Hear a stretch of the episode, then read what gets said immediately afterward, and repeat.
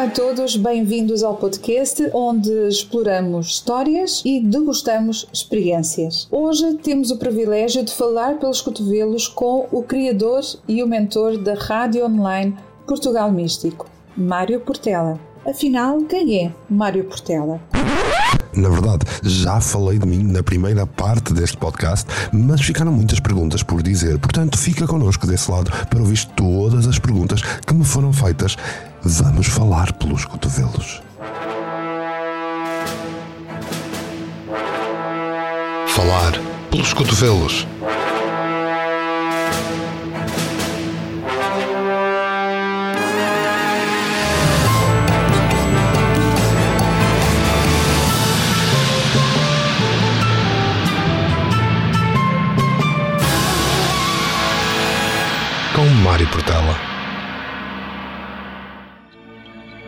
Este podcast é patrocinado pela rádio do canal Portugal Místico, uma rádio online que foi inteiramente feita para ti. É só ouvir em radio.portugalmístico.com. Olá Mário, o que dirias a alguém que acredita que com a sua fé, eventualmente cristã, ou com a força da meditação, ou segundo a lei da atração, eh, qualquer uma das novas correntes, eh, acredita que pode modificar eh, a sua vida quando, por exemplo, nos teus oráculos, aqueles em que tu acreditas e divulgas, está escrito que não, isso não vai acontecer. Olá Paulo, deixa-me desde já agradecer-te porque esta pergunta assenta sobre uma pedra que é basilar uh, naquilo que eu defendo, naquilo que eu acredito e em todo o processo que é o Portugal místico de desmistificar. Ora, perguntas-me se alguém sente que é capaz de ultrapassar seja o que for e seja com que ferramenta for, desde a fé, a programação neurolinguística, meditação, whatever. E depois, nos oráculos ou no tarô, eh, é dito que isso não é possível. Pois se os oráculos ou o tarô disserem que não é possível, então os oráculos e o tarô estão a ser mal utilizados. Passo a explicar. O futuro não está escrito, não existe uma linha fatídica, não existe uma linha que tu possas ler e a que te vai dizer o que é que vai acontecer.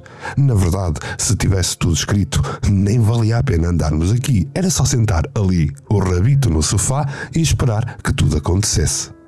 Ou seja, tudo tem imensas opções, tudo tem imensas formas de se chegar lá.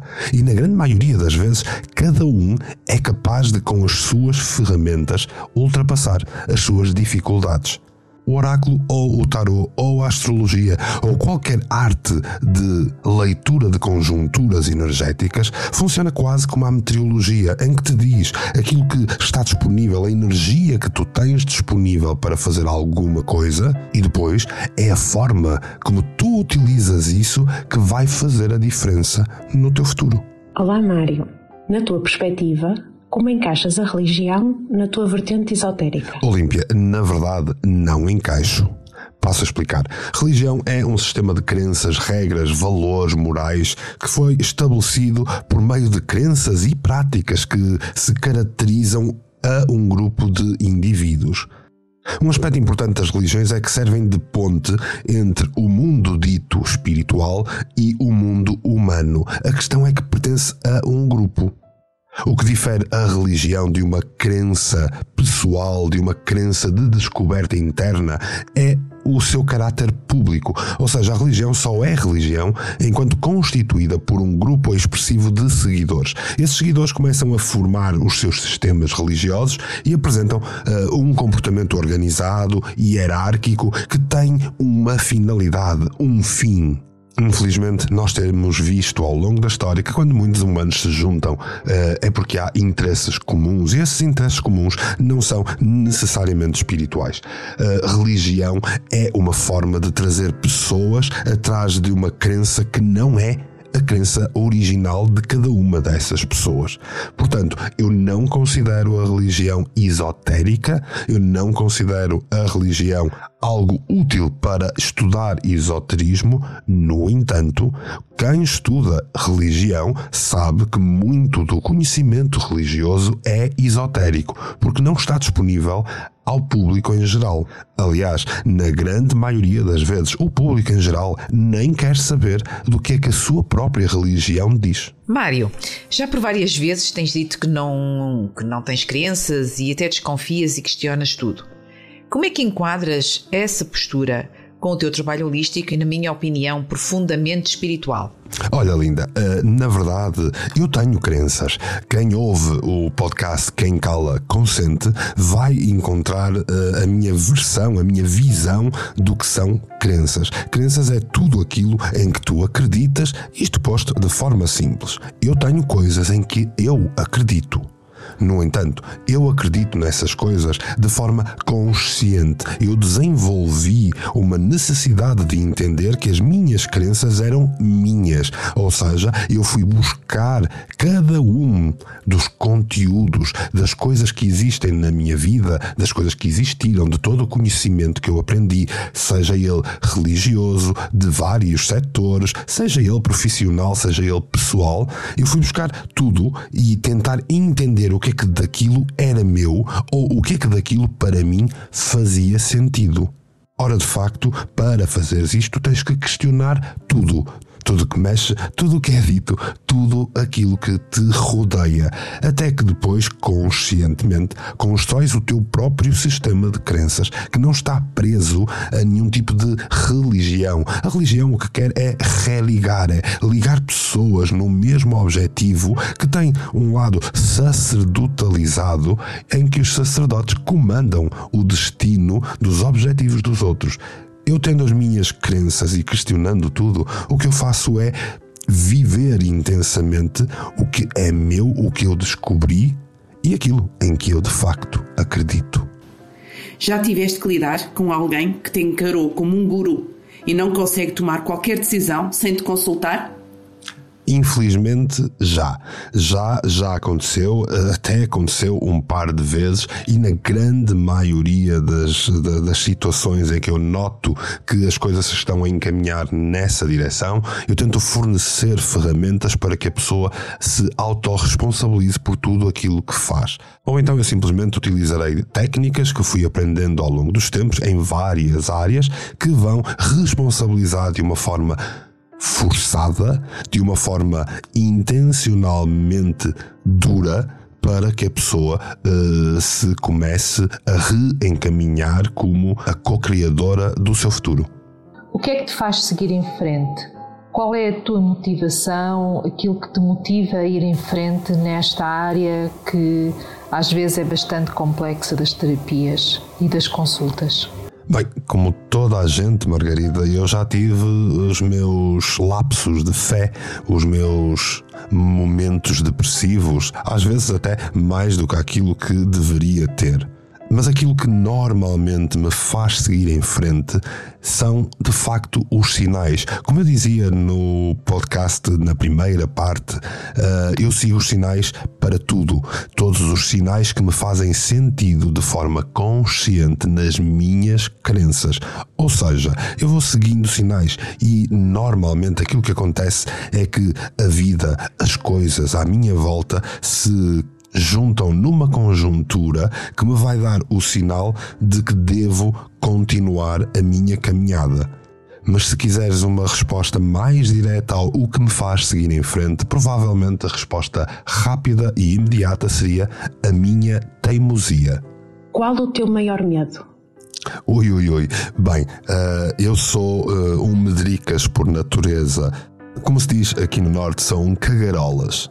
Portanto, é muito difícil dizer-te uh, qual o maior medo, porque vai depender da situação.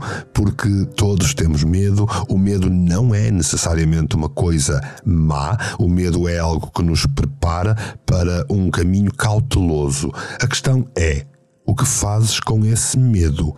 Mas pensando de uma forma direta para te responder à tua pergunta, o meu maior medo é provavelmente a perda das minhas faculdades mentais. Quanto mais não seja, porque andei tanto tempo a aprender tanta coisa e então ia de repente deixar de as saber. É só muito mal. Na atualidade, o que achas que as pessoas mais procuram? Eu sempre achei que as pessoas em geral são como crianças aprisionadas na mente de um adulto. E uma das coisas que todas as crianças procuram é atenção.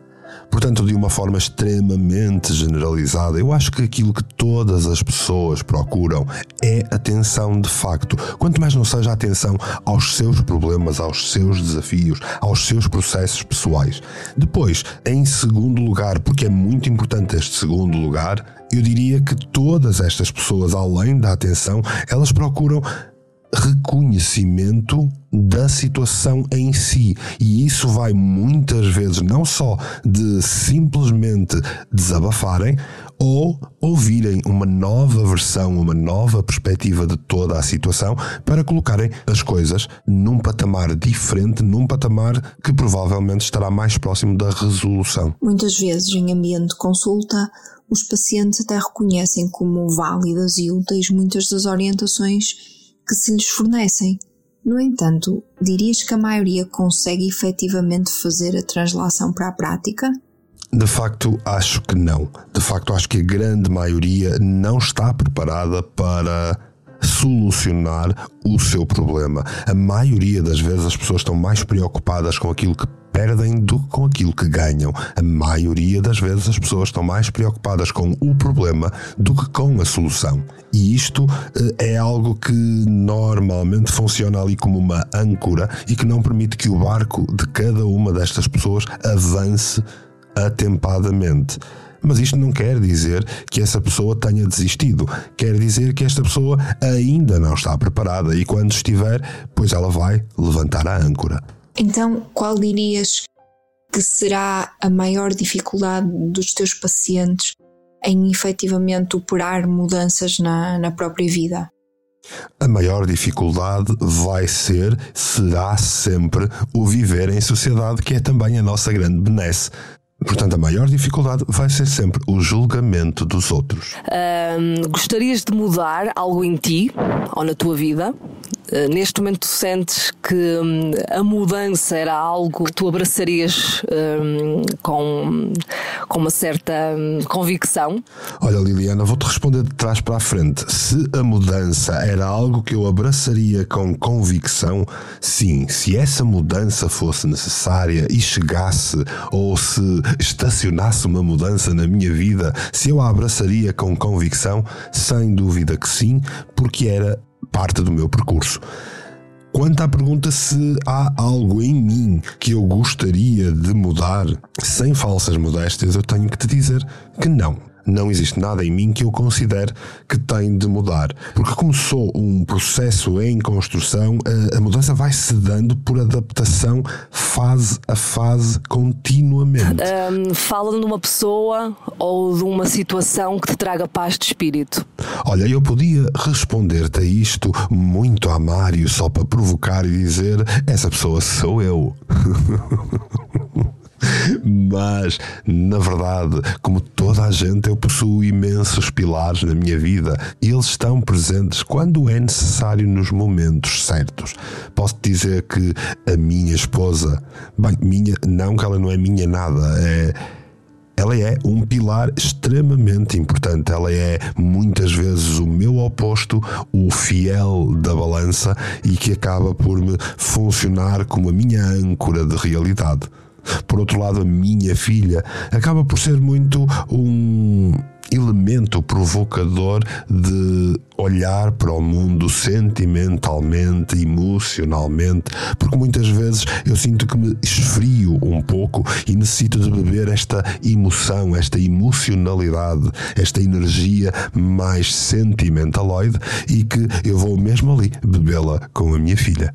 E não posso esquecer o pilar que tem sido ao longo dos anos eh, da minha mãe, que vai funcionando como uma espécie de espelho. Até porque eu sou muito parecido com ela nas reatividades, nas formas de estar e muitas vezes olho para ela para aprender coisas sobre mim. Mário, como te vês, como vês a tua vida daqui a três anos?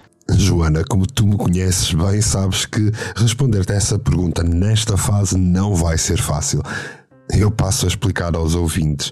Eu, dentro de uns meses, eh, estarei com 50 anos e eu, de facto, tenho esta dificuldade em lidar não com o envelhecimento de todo, mas com etapas, com etapas etárias, vamos dizer assim e está-me a ser algo complicado fazer eh, uma programação dos próximos anos.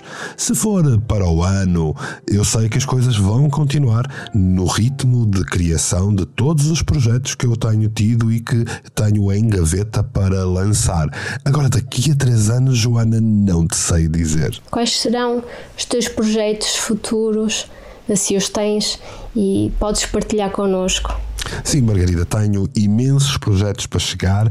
Quero, antes de mais, lembrar a todos que a rádio do canal Portugal Místico é apenas um suporte para levar mais informação às pessoas. O que é mesmo importante de toda esta nova orientação do canal Portugal Místico são os podcasts e a minha ideia é trazer mais podcasts, convencer mais pessoas a trazerem e partilharem o seu conhecimento com mais podcasts no canal Portugal Místico e depois, claro, tenho todos os meus projetos pessoais. Quero reativar a Academia do Portugal Místico, desta vez com maior interatividade, desta vez com mais disciplinas, mais pessoas envolvidas tenho muitos planos para trazer coisas novas no foro da Tarosofia, mas acima de tudo, e provavelmente o mais importante que começará já no próximo ano, será o regresso da reanimática, que ficou muito pelo caminho e que é provavelmente uma das áreas mais fascinantes que eu ensinei.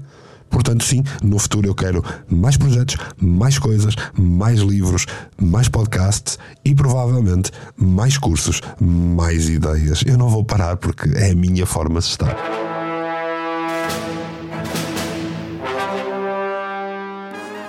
Agora, Mário, vamos àquelas perguntas rapidinhas.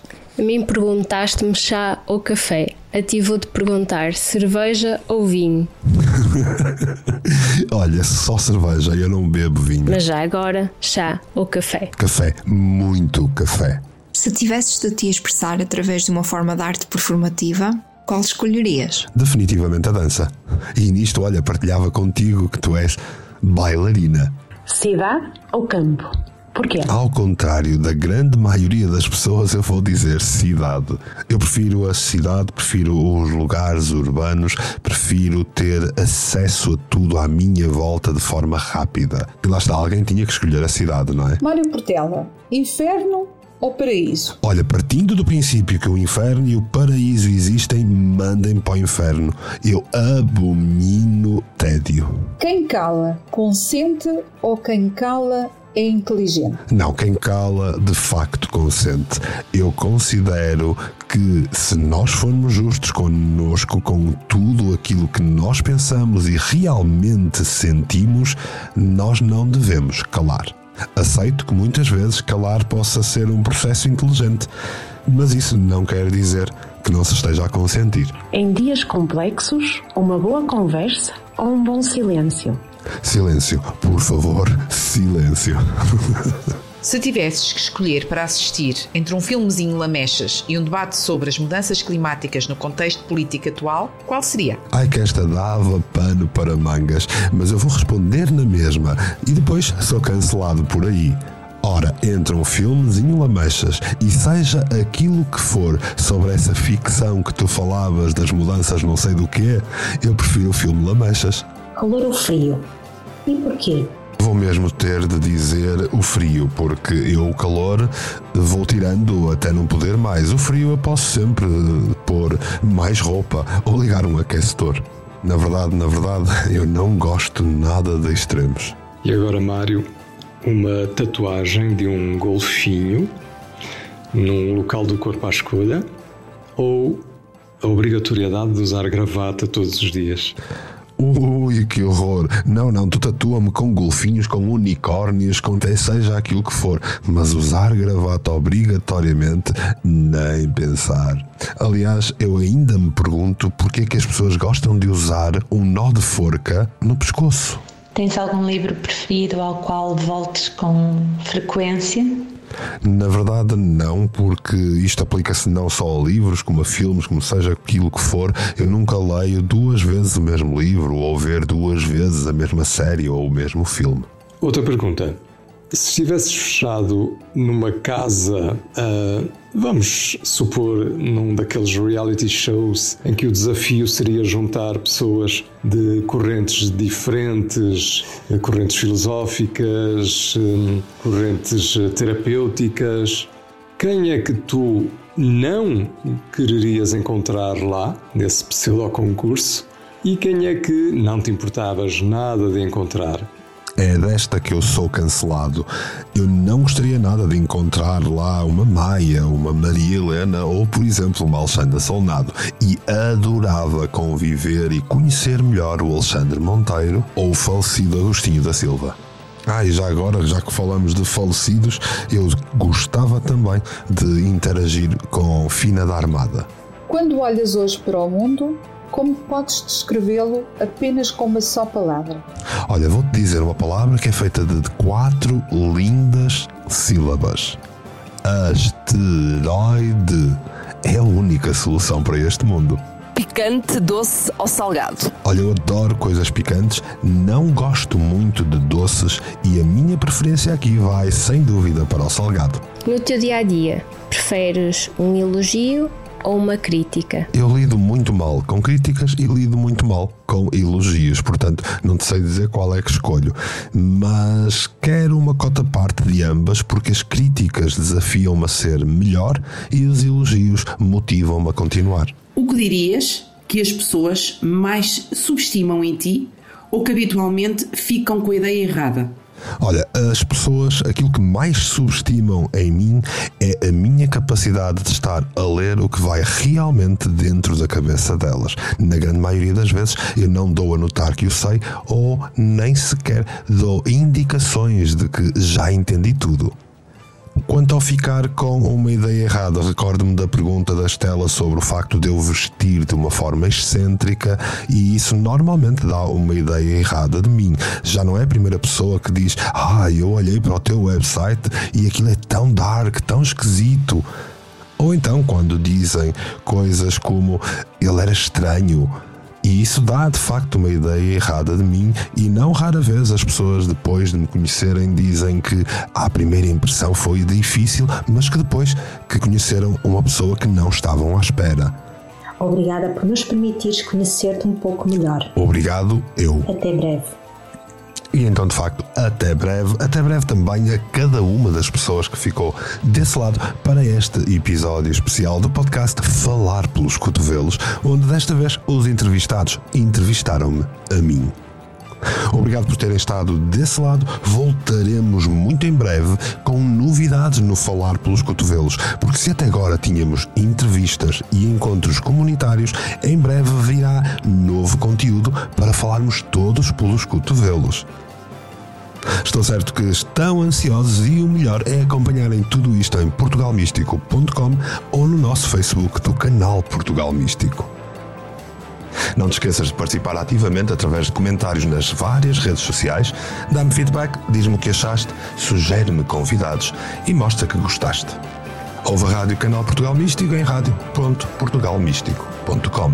Obrigado por estares desse lado. Voltaremos na próxima semana para falar pelos cotovelos.